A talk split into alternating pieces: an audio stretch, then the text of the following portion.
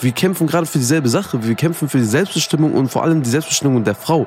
Und das machen wir auch hier. Und das ist halt so quasi nur dieses, es passiert da gerade, aber diesen Kampf müssen wir eigentlich auch mitkämpfen. Deswegen finde ich, ist es auch wichtig, dass wir uns von außen mit solidarisieren. Man denkt jeden Tag, auch schon als das Internet abgeschnitten wurde, da haben schon erste ähm, Berichtende gesagt, naja, das wird jetzt bestimmt aufhören, das wird bestimmt aufhören, aber sie hören nicht auf. Da erkennt man auch, was für eine Hoffnung die Leute in sich tragen müssen, wenn sie wirklich jeden Tag bereit sind, aufs Neueste auf die Straße zu gehen, dieses Risiko in Kauf zu nehmen, das eigene Leben zu riskieren oder das der Familie. Und das finde ich wirklich sehr bemerkenswert. Chai Society. Ein Podcast von Bremen Next und Enjoy. Salam und moin zu einer neuen Folge Chai Society. Ihr hört uns in der ARD Audiothek. Moin Leute. Einige von euch haben sich wahrscheinlich schon gewundert, warum es letzte Woche keine neue Folge gab, sondern nur eine kurze Ankündigung. In der hat Yusuf schon erzählt, dass wir eine Folge zu den Protesten im Iran machen wollten und deshalb unsere Pläne über Bord geworfen haben. Denn das, was dort gerade passiert, hat für uns ebenfalls eine große Bedeutung und wir finden es wichtig, unsere Solidarität mit den protestierenden Frauen und Männern im Iran zu bekunden. Für alle, die es noch nicht wissen, im Iran gibt es seit mehr als zwei Wochen krasse Proteste, ausgelöst durch den Tod der jungen Kurdin Gina Masa Amini. Die junge Frau wurde zuvor von der iranischen Sittenpolizei festgenommen, weil sie ihr Kopftuch nicht regimekonform getragen habe. Nach ihrer Entlassung wurde sie ins Krankenhaus eingeliefert und lag drei Tage im Koma, ehe sie ihren Verletzungen erlag. Aktivistinnen und die Protestierenden gehen von körperlicher Misshandlung durch die Polizisten aus. Als Reaktion auf ihren Tod sind viele junge Frauen und auch Männer auf die Straßen gegangen und haben auch ihre Kopftücher verbrannt. Doch bei den Protesten im Iran geht es um viel mehr als um den Kopftuchzwang durch die iranische Regierung.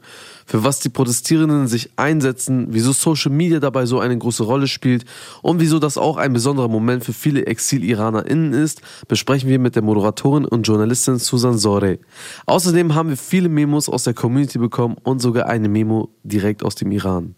Aber zunächst erstmal Hallo und herzlich willkommen, Susan. Wie geht's dir? Ich freue mich. Liebe Susan, du bist ja Moderatorin und auch Journalistin, unter anderem beim Deutschlandfunk. Und seitdem die Proteste im Iran ja ausgebrochen sind, berichtest du davon. Auf deinem Instagram-Kanal, aber auch im Radio. Und gerade du als Deutsch-Iranerin hast wahrscheinlich noch mal einen ganz anderen Bezug zu den Geschehnissen dort. Ja, also heute Morgen war es wirklich eine schlaflose Nacht. Es gab nochmal in der Nacht wirklich ganz ähm, erschütternde Bilder, vor allen Dingen aus Teheran, aber auch von anderen Städten Irans. Und da war heute Nacht vor allen Dingen der Fokus bei den Universitäten, denn ähm, dort ist ganz, ganz viel passiert. Und die Bilder zu sehen, und so geht's mir auch, sind ähm, echt nicht einfach. Man will helfen, man fühlt sich machtlos und gleichzeitig merkt man, jetzt ist die Chance, bei der wir als Menschen, die in irgendeiner Form darüber berichten können, erzählen müssen. Und das macht mir gerade Mut. Ähm, Nochmal für alle ZuhörerInnen, wir nehmen gerade am 3.10. auf und alles, worüber wir jetzt sprechen, ist der Stand von heute. Du hast ja erzählt von den Universitäten, was genau ist da passiert? Ja, also wenn wir uns jetzt wirklich auf ähm, diese Situation gestern bzw. heute Nacht beziehen, dann muss man sagen, schon jetzt mittlerweile seit über 14 Tagen, also über zwei Wochen, mittlerweile ist glaube ich der 16. Tag schon oder so, ähm, sind diese Demonstrationen nicht in irgendeiner Form schwächer, sondern es wird Tag für Tag und Nacht für Nacht stärker, was im Iran passiert. Und äh, letzte Nacht gab es die Situation, dass an einer Elite-Universität, der Sharif-Universität Teheran, dass es dort große Aufruhr gab von Studierenden, die dann von regierungsnahen Soldaten eben eingekesselt wurden, dass sie äh, regelrecht ähm, ja, verprügelt ist schon untertrieben, also äh, missbraucht wurden, geschlagen wurden, getötet wurden, erschossen wurden, verschleppt worden sind. Und man hat wirklich Szenen gesehen, die barbarisch waren. Man hat vor der Universität, die ja zeitweise zugekesselt war, auch mit ähm, Autos, die diese Menschen, die Studierenden mitnehmen wollten, hat man verzweifelt Eltern gesehen, Menschen, die versuchen, ihre Kinder, ihre Angehörigen zu finden.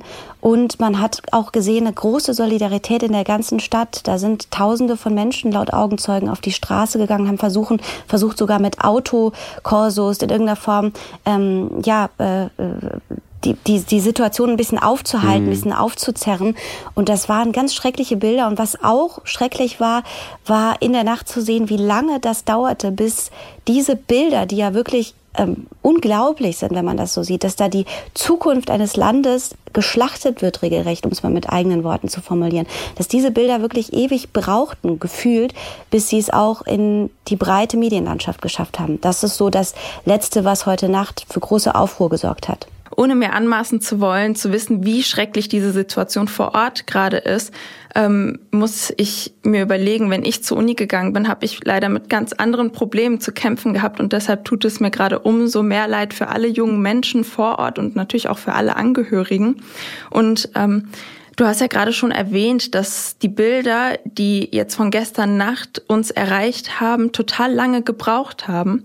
Nach unserem Kenntnisstand nutzt das Regime ja das Internet dazu, auch den Protesten quasi entgegenzuwirken. Und da wollten wir dich fragen, wie genau passiert das? Also was macht das Regime genau? Ja, das ist eine ganz wichtige Frage und ein Grund, warum man wenig Bilder jetzt gerade oder auch in den letzten Tagen in, in, in außerhalb Irans sieht, liegt daran, dass das Land Iran eben ähm, in der Stunde wirklich unglaubliche Summen dafür ausgibt, das Internet nicht nur zu drosseln, sondern vielerorts komplett zu sperren. Das heißt, das hat die Konsequenz, dass es zum einen kaum Bilder gibt, die nach außen treten, die nach außen geraten, was da wirklich gerade passiert, und hat zum anderen auch die Folge, man muss sich vorstellen, wenn man demonstrieren möchte, ist man natürlich in einer kleinen Gruppe von drei, vier, fünf, sechs oder hundert Leuten in einer ganz anderen Situation, sich zu wehren, als wenn man unter Tausenden auf die Straße geht.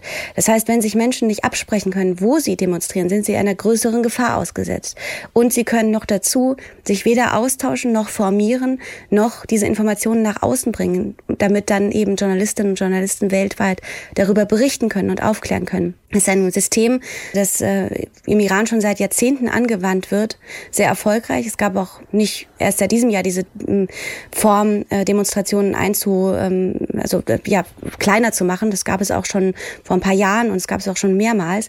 Und man sieht es halt jetzt wieder und der Unterschied ist vor allen Dingen, dass darüber jetzt nochmal anders aufgeklärt wird und dass diesmal auch bei diesen Demonstrationen, die wir jetzt haben, eine ganz andere Gewalt von Menschen ganz unterschiedlicher Herkunft Ethnien, Altersgruppen, Hintergrund, gesellschaftlichen Hintergrund ähm, auf die Straße gehen. Und das macht auch neben all diesen Schmerz auch einen Hoffnungsschimmer. Zoomen wir mal komplett aus dieser Situation jetzt mal raus. Wir sind jetzt im Iran, da ist eine junge Frau gestorben aufgrund der Sittenpolizei, weil sie misshandelt wurde, weil sie geschlagen wurde. Dann sieht man als Reaktion, wie Leute quasi ihr Kopftuch abnehmen oder auch verbrennen. So, dann fragt man sich, was ist die Essenz dieser Proteste? Also geht es wirklich nur um das Kopftuch? Wir haben ja auch Leute aus der Community gefragt. Zum Beispiel hat uns Carrie aus der Community eine Stimme geliefert und sie hat uns das so begründet. Zunächst möchte ich mich für den Support und die Zeit bedanken, die ihr den Protesten im Iran widmet. Die Proteste im Iran und weltweit gegen das islamische Regime sind ein Zeichen dafür, dass eine religiös geführte Regierung die Menschen des Volkes unterdrückt und kontrolliert unabhängig davon, welche Religion. Die Proteste im Iran sind daher in keinem Fall ein Angriff auf den Islam. Es geht hier um Selbstbestimmung der Frau. Im Alter zwischen sieben und neun Jahren beginnt im Iran die Kopftuchpflicht für Mädchen, unabhängig vom Glauben oder eigener Überzeugung. Einem Mädchen wird damit direkt jegliche Chance auf eine eigene Entscheidung genommen. Man wird gekennzeichnet als Frau. Und du wirst degradiert als Frau. Du bist eine Frau und wir entscheiden, wie du dich anzuziehen hast und welche Überzeugungen du haben darfst. Mit anderen Worten, es geht nicht um das Kopftuch an sich, es geht um die Selbstbestimmung der Frau. Was sagst du dazu? Ja, ich äh, fand das wirklich ein eindrückliche Memo nochmal, die wir jetzt abgespielt haben, Sprachnachricht. Danke dafür. Ich glaube, ich unterstreiche es nochmal. Es ist essentiell wichtig, ähm, nicht nur in der Berichterstattung, sondern auch in dem, was wir jetzt gerade als junge Menschen, die uns darüber austauschen, verbreiten können. Es geht hier nur symbolisch um das Kopftuch. Klar ähm, geht es darum, dass Menschen fordern, dass sie frei entscheiden können, ob sie ein Kopftuch tragen oder nicht. Es geht nicht darum, dass ein Kopftuch verboten wird, sondern es geht darum, dass ähm, Frauen und weiblich gelesene Menschen für sich selbst entscheiden können, welche Kleidung sie tragen und weit darüber hinaus. Es ist eben nur ein Symbolbild, etwas, was sehr plakativ ist, was auch allein schon symbolisch, wenn man das so ausspricht, das Kopftuch herunterreißen, den Vorhang, die Freiheit plötzlich zu sehen, etwas abzureißen, hat was sehr Symbolisches. Aber es geht um viel mehr. Es geht um ein Land, das schon seit, seit der Revolution, und das ist ja schon seit 1979, wo ja mhm. schon kurz danach die ersten Aufstände auf den Straßen der Frauen auch schon begonnen hatten, dass da ein System in den letzten Jahrzehnten ähm, die Menschen in so vieler Hinsicht einschränkt. Es geht um ganz, ganz normale Werte, um ganz normale freiheitliche Werte und, und Menschenrechte. Es geht um Korruption.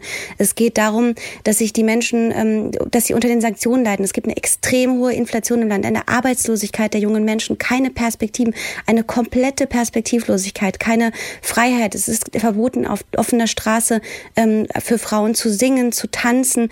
Es geht um wirklich unglaubliche banale Dinge, die für Menschen im Iran unvorstellbar sind. Und wenn man, da kann man wirklich viele auch äh, Menschen fragen, die selber nicht so wie ich ähm, einen iranischen Hintergrund haben. Wenn Menschen dieses Land bereist haben, natürlich gibt es keine Hochrechnungen in diesem Sinne. Wie soll es das auch in so einem System?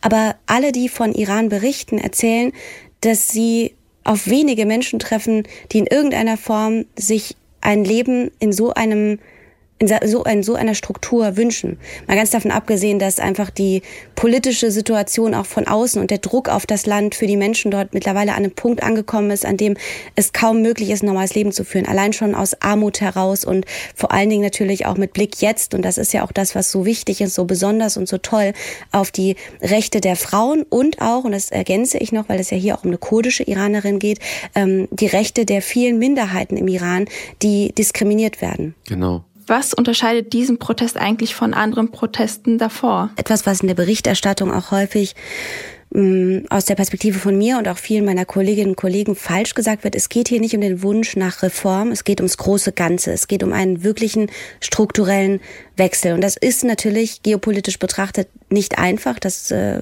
müssen wir auch nochmal festhalten, lässt sich auch in der Kürze gar nicht sagen. Aber was ist anders diesmal als bei den vielen anderen Demonstrationen? Man muss sich vorstellen, allein in diesem Jahr 2022 gab es über 2000 Demonstrationen in diesem Land schon bis bis dato, bis eben das Ganze jetzt auch vor zwei Wochen, über zwei Wochen startete.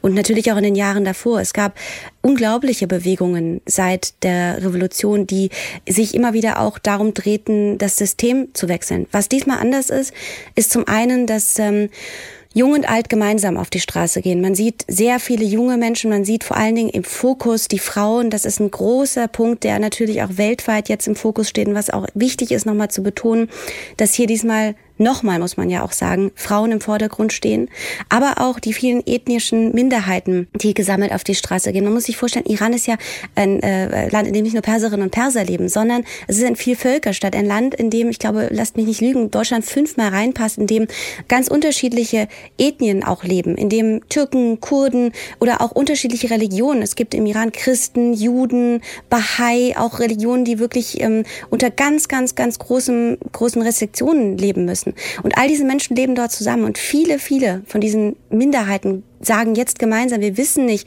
was morgen kommt. Aber das, was wir jetzt wissen, ist, dass wir alle gemeinsam oder viele gemeinsam die Situation, so wie sie es jetzt gerade ist, nicht mehr weiter wollen. Und das ist etwas, was so in diesem Ausmaß es vielleicht noch nicht gegeben hat. Aber dazu muss ich auch sagen, ich habe das Gefühl, das spüren wir bis hier. Also diese ganzen Proteste und den ganzen Aufstand, es gibt ja so viele Demos, die in den letzten Tagen stattgefunden haben. Und ich meine, wir haben ja auch quasi unseren ganzen Episodenplan. Wir haben jetzt neu angefangen mit unserer Staffel Chai Society. Und unseren ganzen Episodenplan haben wir über Bord geworfen, damit wir über diese Folge heute sprechen. Also wir spüren halt, dass es sehr, sehr relevant ist, dass gerade Geschichte geschrieben wird, gefühlt. Und da frage ich mich aber, warum ist das dann in den Medien kein großer Punkt? Also ich habe das Gefühl, in den Medien kriege ich weniger mit als auf Social Media. So mäßig, als wäre das so beiläufig, als dass wir gerade dabei sind, wirklich Geschichte zu schreiben in der, im historischen Kontext unserer Welt. Hm, schwierige Frage. Also ich meine, ich antworte euch jetzt gerade einerseits aus der Position einer selber Moderatorin und Journalistin und andererseits bei vielen Dingen möchte ich mir auch nicht anmaßen, euch ähm, da äh, sehr viel auch äh, fundierte Meinung mitzugeben, weil ich natürlich da auch als Privatperson spreche, auch als jemand, der indirekt betroffen ist. Ich habe dort Familie, ja. ich hab, ähm, bin da auch in einer schwierigen Lage gerade. Auf diese Frage, die du jetzt gerade sagst, ich glaube, da spielt, ähm, spielen ganz viele Faktoren eine Rolle. Zum einen ähm, ist die Quellensituation ganz schwierig. Wir Journalistinnen und Journalisten lernen ja mit dem Drei-Quellen-Prinzip zu arbeiten, beziehungsweise mit einer ordentlichen ähm, Recherche. Das heißt, wir können nicht einfach so etwas, was jemand sagt, ähm, wenn es nicht wirklich verifiziert ist, das äh, verbreiten. Das ist ein, ein Aspekt, den man, ähm, den man haben muss und sehen muss, weil natürlich jetzt gerade aus dem Iran nicht viele Bilder und auch nicht viel Berichterstattung kommen kann. Dann kommt erschwerend hinzu, dass da auch eine sprachliche Barriere ist. Wir haben ja nicht nur eine andere Schrift und ein anderes, äh, eine andere Sprache, sondern ähm, es gibt gerade einfach nicht viele verifizierte ähm, Expertinnen und Experten, die darüber berichten können. Und die dies tun, da, da ist es umso wichtiger, dass sie gerade sprechen, dass sie ein Ohr bekommen. Und dann kommt auch noch hinzu, dass ähm, da auch noch mal ich sage mal, persönliche und auch lobbyistische Belange eine Rolle spielen können. Es ist ja durchaus so, dass Iran ein sehr mächtiges Land ist, auch was, was die Regierung betrifft, auch außer dem Land, auch, auch global politisch gesehen. Und da kann man schon sagen, dass vielleicht die ein oder andere Stimme da sich das Ganze zwei oder dreimal überlegt, bis sie und auch welche Art und Weise sie dann spricht, um es mal ganz zögerlich und vorsichtig auszudrücken. Das sind alles Faktoren. Ähm, und noch ein letzter Punkt, es ist hochkomplex. Also wenn wir uns Bewegungen angucken, die jetzt ähm, in den letzten Jahren groß geworden sind, die um die gleichen Werte gehen, ob das jetzt Friedensdemonstrationen sind zum Thema Ukraine-Krieg, ob das Black Lives Matter ist. Es geht ja immer um ganz gravierende und ganz normale Menschenrechte, die wir alle fordern, die, für die wir alle einstehen. Ich glaube, dass bei der Situation Irans es ein bisschen viel Vorwissen braucht, bis man darüber berichten kann.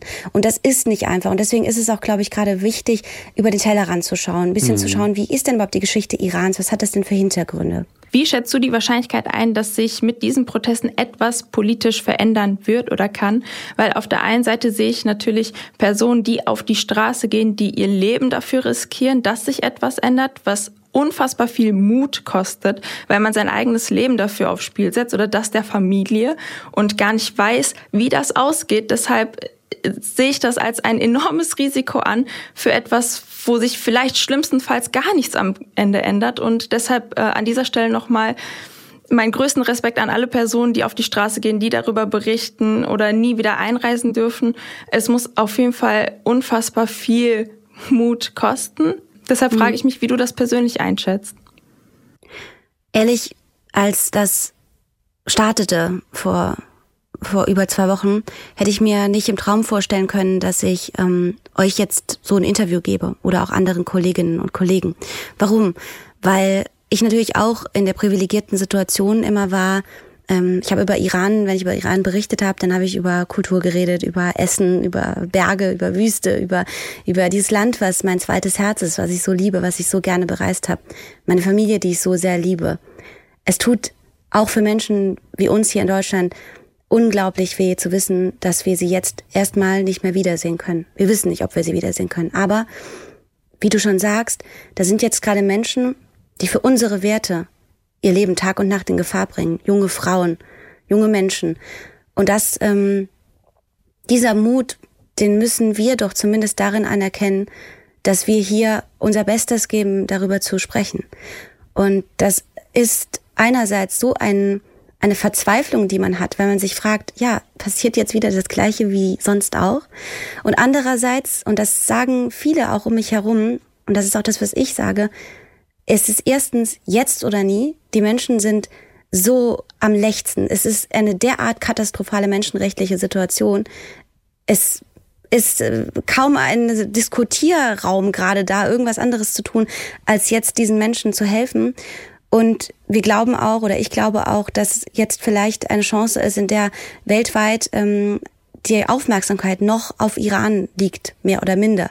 Und deswegen müssen wir darüber jetzt aufklären, berichten und helfen. Es ist äh, so, dass wir versuchen auch als auch kollektiv jetzt all diese Ängste und den Schmerz, diesen persönlichen Schmerz beiseite zu legen und kollektiv zu informieren, weil eben gerade so viele auf mutigste Art und Weise ihr Leben im Land riskieren. Was das am Ende bringt, kann ich dir auch nur persönlich sagen und auch nur sagen, dass mit jedem Tag, an dem ich darüber spreche, ich natürlich eine Hoffnung in mir drin habe. Aber es gibt auch Tage, an denen ich persönlich zum Beispiel Dinge höre, die mich echt verzweifeln lassen, auch in Deutschland. Ich äh, habe Tage, an denen ich auch wirklich große Angst habe, darüber zu reden. Aber ich glaube, dass das das Richtige ist und es fühlt sich wirklich gut an, in irgendeiner Form zumindest nicht machtlos zuzusehen, wie andere Menschen so mutig ähm, auf die Straße gehen. Und vielleicht noch ein letzter Satz. Ich bin ja nicht nur Iranerin, ich bin ja auch Deutsche. Und gerade auch mit Blick auf unsere geschichtliche Situation merke ich mehr und mehr, dass ich mich viel wohler mit mir selber fühle, jetzt gerade in irgendeiner Form zu versuchen, in dem kleinen Rahmen, in dem ich kann, einen Support und ja, Solidarität zu zeigen. Nicht nur als äh, Journalistin oder Moderatorin, sondern eben auch als Mensch. Genau das, was du dazu gesagt hast, dazu haben wir auch eine Memo bekommen, nämlich von Jas aus der Community. Das hat sie dazu zu sagen, zu den Demonstrationen und dafür, dass man sein Leben quasi aufs Spiel setzt.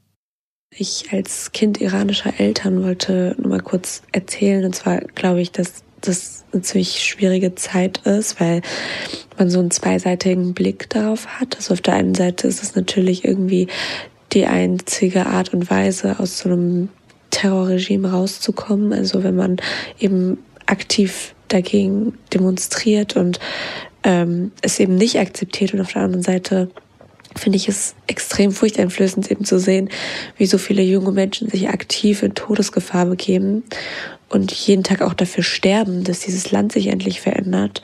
Und ja, und man selbst sitzt hier in Deutschland und versucht halt eben die Leute zu informieren, aber irgendwie ist es komisch zu wissen, dass ich nichts dafür getan habe, in dieser Situation zu sein, in Deutschland zu sein und nicht kämpfen zu müssen für meine Freiheit. Also meiner Meinung nach sind ihre Schuldgefühle nicht berechtigt, weil ich mir denke, ey, du klärst ja, indem du das Thema hoch ansiehst und versuchst darüber aufzuklären und dich quasi beteiligst, auf Social Media, sagen wir mal, dann hilfst du ja den Leuten auch mit. Dann stellt sich hier die Frage, wie können wir denn eigentlich mithelfen oder mitprotestieren? Ja, ich fand das auch ganz bewegend, was ähm, sie mit uns geteilt hat. Und ähm, um das nochmal ein bisschen greifbar zu machen, und dann komme ich auch gleich zu deiner Frage, was man hier Deutschland tun kann. Ähm, ich glaube, diese Gefühle, natürlich sind die nicht berechtigt, weil letzten Endes kann sie ja jetzt auch nicht in den Iran und ähm, mitmachen. Aber ähm, man kann hier schon einiges äh, tun, um, um das erst nochmal so zu erklären. Wenn wir hier zu Demonstrationen gehen, dann ist das für deutsch-iranische Menschen auch nicht ungefährlich, weil auch in Deutschland ähm, gibt es durchaus ähm, Augenzeugen, Augenberichte von ähm, Menschen, die dort gesichtet werden, die als Spione unterwegs sind und auch darauf achten, welche Menschen denn hier gerade vielleicht laut werden, auch im Netz. Und ähm, kommt es auch in den letzten Jahren immer wieder dazu, dass Menschen, die eine große Reichweite haben, dass deren Familien auch in Gefahr kommen.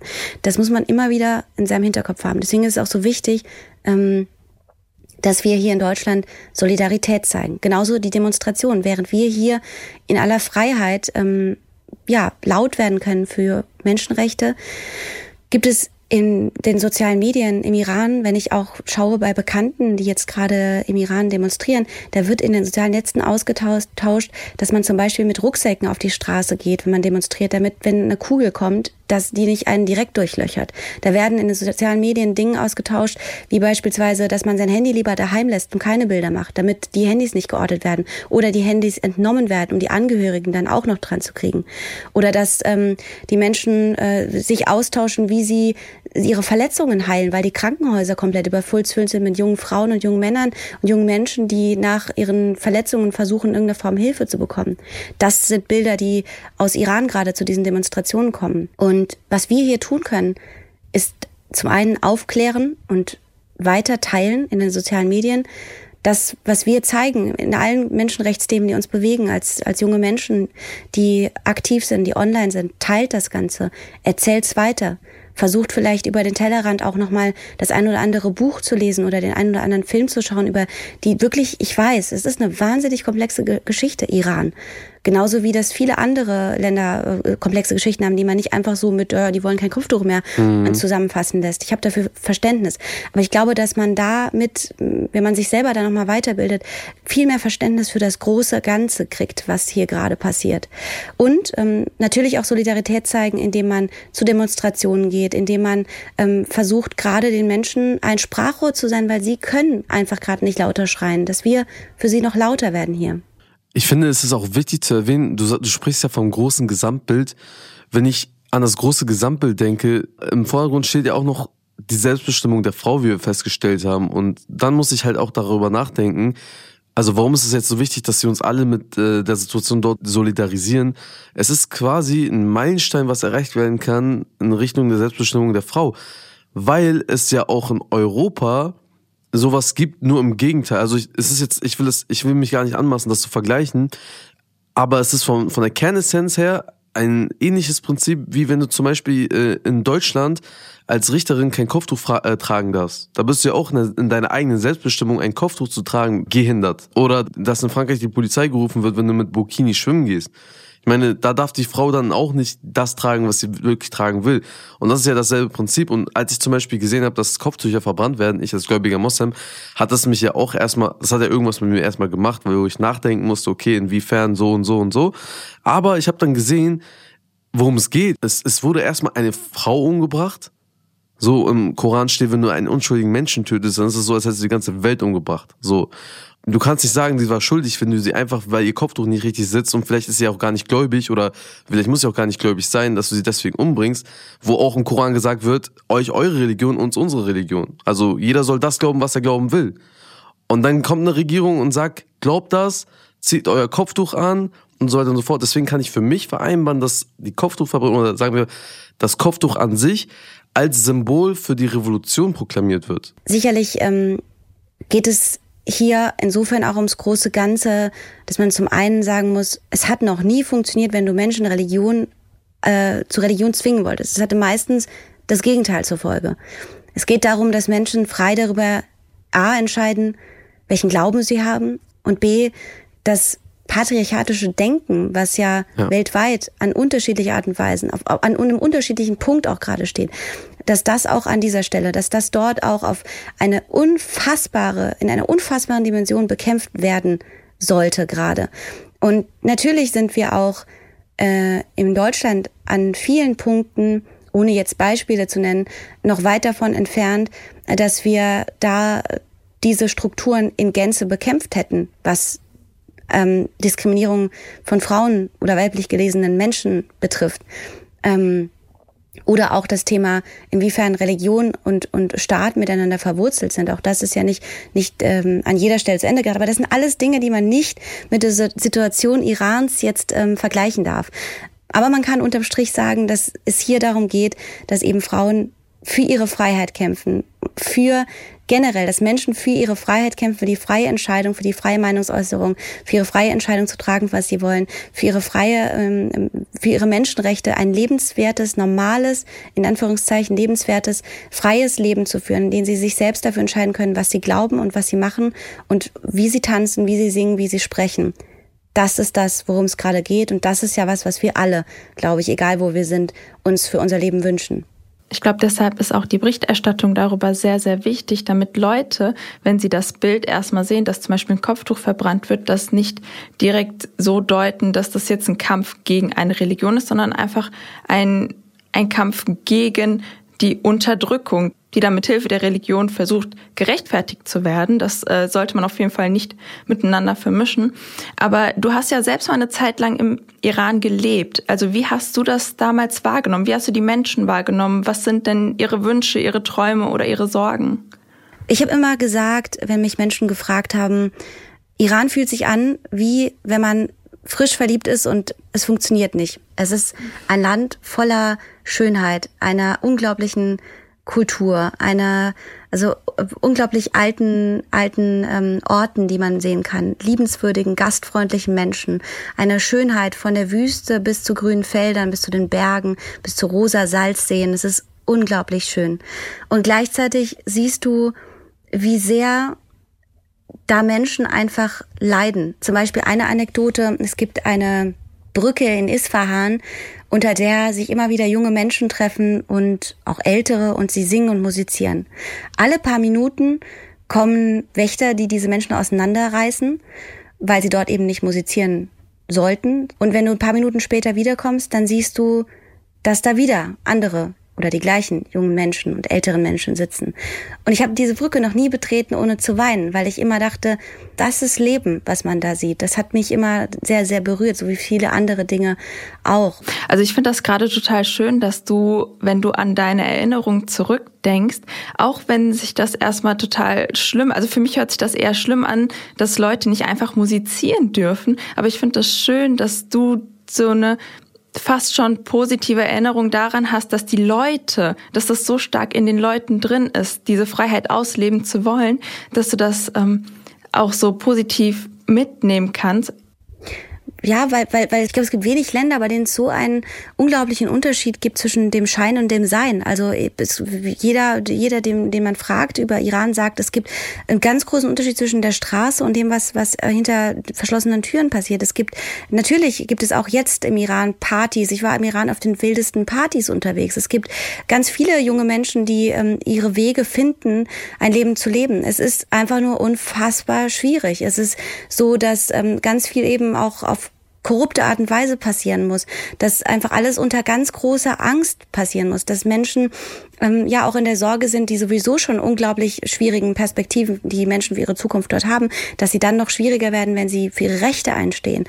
Und trotzdem, natürlich ist das ist gerade Iran auch oder die Kultur der persischen Sprache eine Sprache, die ganz viel damit zu tun hat, dass äh, da schon schon seit Jahrtausenden in dieser Sprache, mhm. sie fest verankert ist mit Poesie, mit Musik, mit ganz sinnlichen Aspekten und es ist fest verankert in, in, äh, der, in der Kultur des Landes, auch in den unterschiedlichen Ethnien, die das, Landes, äh, die das Land in sich trägt. Und ähm, das kann man nicht ähm, im Keim ersticken. Und wie schwierig das sein kann, für seine Rechte einzukämpfen, das hat äh, Soraya in einem Memo auch uns mitgeteilt. Mein Cousin, der ist 16, der ist jetzt seit einem Monat in Deutschland. Der hat mich oder meine Familie ab und zu besucht. Also alle paar Jahre sind die hergekommen, meine Tante und mein Onkel mit ihm.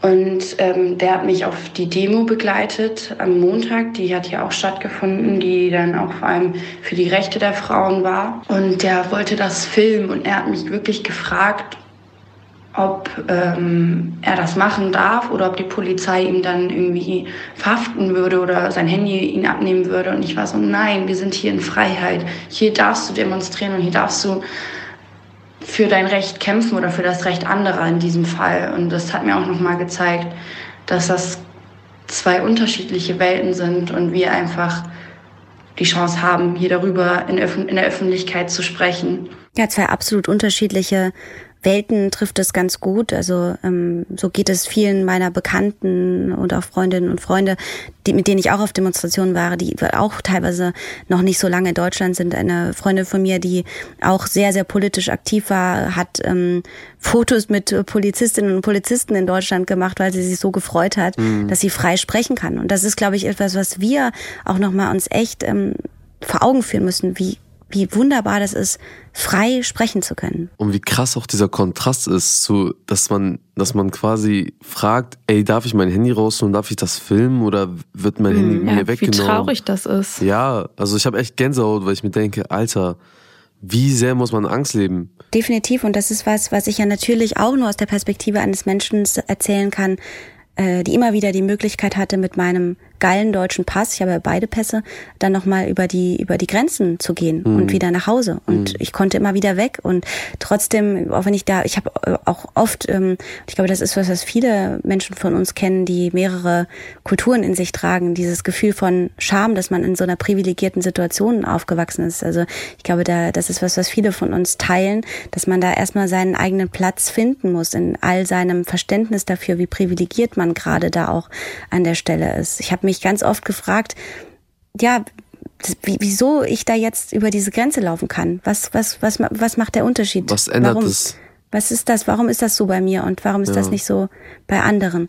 Und ähm, man spürt das aber im Iran recht schnell. Also ich habe auch immer, wenn ich mit mit Deutschen auch durchs Land reiste, haben viele meiner deutschen Bekannten dann auch oft gesagt, naja, ich merke davon gar nichts. Und da muss man auch wieder sagen, das war natürlich auch immer ein ganz geschicktes, geschicktes System, weil es oft, Situationen waren, die man nur dann spürte, wenn man selber ähm, sich in Gefahrensituationen bringen kann. Und da ist natürlich die Gefahr als jemand, der ähm, Familie dort hat, der vielleicht sogar einen iranischen Pass hat, eine ganz andere, dass da die wirklich simpelsten Sachen ein Problem waren. Ich habe schon Schwierigkeiten bekommen, weil ich im Bus vorne saß ähm, in einem Bus, bei dem dann äh, Leute uns angehalten haben, dass ich doch vielleicht gerne nicht vorne in der ersten Reihe sitze mit meinem leichten Kopftuch. Oder ich habe Situationen gehabt, in denen ja ich, ich angehalten wurde, doch bitte zu schauen, dass ich vielleicht doch noch gucke, dass, äh, dass meine Kleidung anders aussieht. Das sind alles Erfahrungen, die ich auch gemacht habe, aber in einem ganz anderen Ausmaß, weil ich immer wieder die Möglichkeiten hatte zu gehen. Ja, das macht auf jeden Fall was mit einem, weil ich mir das hier aus der privilegierten, also so wie ich aufgewachsen bin, bin ich ja im Vergleich extrem privilegiert aufgewachsen und deshalb fehlt manchmal auch so ein bisschen der Bezug dazu, weil man sich das gar nicht vorstellen kann. Also ich würde von mir behaupten, ich bin ein sehr empathischer Mensch, aber trotzdem fehlt mir manchmal so ein bisschen das Verständnis, das verstehen zu können, äh, dass ganz viele Sachen gar nicht möglich sind in einem Land für mich die aber für mich absolut normal zum Standard gehören, wie das Handy rausholen, wie mich in den Bus reinzusetzen oder das anzuziehen, was, worauf ich Lust habe und mir keine Sorgen machen zu müssen, dass mich da eine Sittenpolizei oder äh, sonst was auffällt.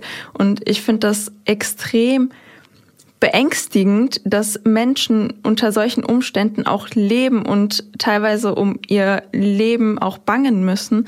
Und deshalb finde ich das umso wichtiger, dass wir gerade auch diese Folge aufnehmen, um da ein bisschen den Fokus drauf zu legen, dass nicht jeder, so wie wir, gerade in der Situation ist, nur darüber berichten zu können, ohne davon betroffen zu sein man muss sich ja dann auch nochmal dessen bewusst sein, dass das ja noch viel mutiger ist, als es ja eh schon ist, weil ähm, die letzten Demonstrationen ja häufig zu vielen, vielen, vielen Toten auch geführt haben. Dass auch in den letzten Jahren immer wieder ähm, das System auf cleverste Art und Weise dafür gesorgt hat, dass Menschen zum Schweigen gebracht werden und sei es mit Druck, mit Angst. Diese Angst hat so lange Arme, dass sie bis hierher reicht, bis zu uns reicht. Ich habe auch irgendwie immer noch, ich habe Tage, an denen ich wirklich so Angst habe, dass ich jetzt damit meine Familie gefährde. Und trotzdem, trotzdem gehen diese Menschen auf die Straße. Das ist so mutig, was diese Frauen ja. gerade machen. Das Absolut. Ist, das ist krass, was du sagst, weil wir haben sogar eine Memo bekommen aus dem Iran. Und äh, das ist halt der Cousin einer guten Freundin von mir, der erstmal anonym bleiben wollte. Wir hatten noch zwei, drei andere, aber die haben sich dann ähm, am Ende dazu entschlossen, keine Memo zu schicken, weil die halt Angst hatten, dass irgendwie was abgehört wird, dass was passiert wird. Die haben ja auch eigentlich kein Internet, die haben irgendwie Wege gefunden, dass sie trotzdem Internet haben, weil das, die Regierung hat ja das Internet quasi gefiltert und abgeschaltet. Und als ich dann die Memo bekommen habe, sollte ich das dann auch von meinem Chat löschen. Also es ist, du sagst ja, äh, diese Angst reicht bis hierhin. Also selbst ob, obwohl das ein Chat zwischen mir und einer guten Freundin von mir war, die hier in Deutschland lebt, selbst da war es halt, sollte man vorsichtig sein oder da wollte man vorsichtig sein, damit man nichts riskiert. Vorsicht, vielleicht äh, Triggerwarnung, das kann ein bisschen heavy sein. Für mich war es auf jeden Fall sehr emotional. Hello everybody, I'm talking to you from Iran, distinctly Tehran. Nowadays, the people of my homeland fight for their basic rights, the rights which has been taken from them for about half a century. The protesters come to the streets and ask freedom from the cruel regime. Some people thinks that this is the revolution of women in Iran. I think that my country is like a lion which was asleep for half a century and now it is awakening. The guards of regime shoot at people, but the people never gives up. We will go on until the victory happens. We need nothing except support of the other countries. Es ist ganz schön, was er auch sagte und es ist natürlich unglaublich bewegend.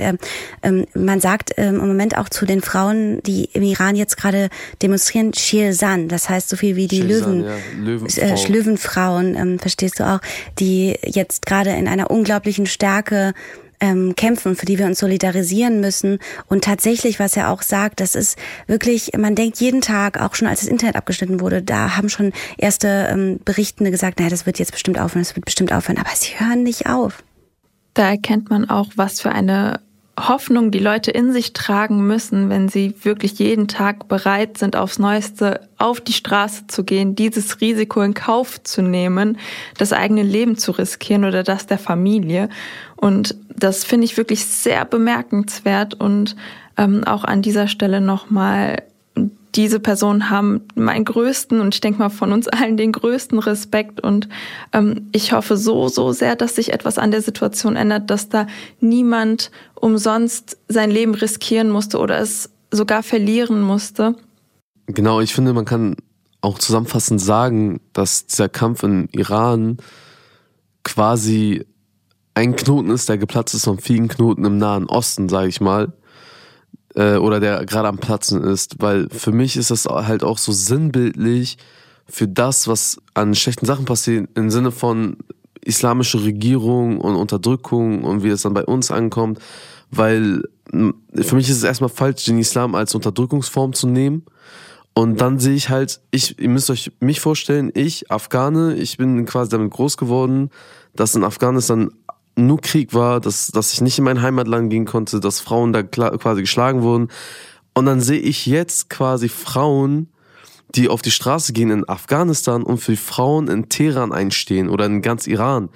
Und das gibt mir so ein krasses Gefühl, wo ich mir denke, guck mal Leute, ihr seid gerade selber gefühlt richtig am Arsch und habt auch noch die Eier, sag ich mal, auf die Straßen zu gehen und für die Leute einzukämpfen, mhm. weil ihr wisst genau, ihr seid nicht, ihr seid ihr seid alles eins eigentlich. Wir kämpfen gerade für dieselbe Sache. Wir kämpfen für die Selbstbestimmung und vor allem die Selbstbestimmung der Frau. Und das machen wir auch hier. Und das ist halt so quasi nur dieses, es passiert da gerade, aber diesen Kampf müssen wir eigentlich auch mitkämpfen. Deswegen finde ich, ist es auch wichtig, dass wir uns von außen mit solidarisieren. Weil es ist ein sehr wichtiger Aspekt für, für das ganze, für das ganze Miteinander auf der Welt. Damit das, damit diese patriarchalen Strukturen aufbrechen, damit man zeigen kann, dass der Islam nicht dafür steht, dass er unterdrückt wird, sondern dass Islam eigentlich eine Religion war, die von Leuten ausgenutzt wurde, um Leute zu unterdrücken. Ja, und in allererster Linie auch für die Leute, die halt unterdrückt werden, dass sie ihre Rechte bekommen, ein selbstbestimmtes Leben zu führen. Genau das. Genau das ist es. So. Und ich war zum Beispiel, das ist eine ganz, ganz komische Anekdote zum Abschluss. Ich war ähm, vor zwei Wochen, glaube ich, auf einem Gugusch-Konzert Gugusch ist so die persische Madonna.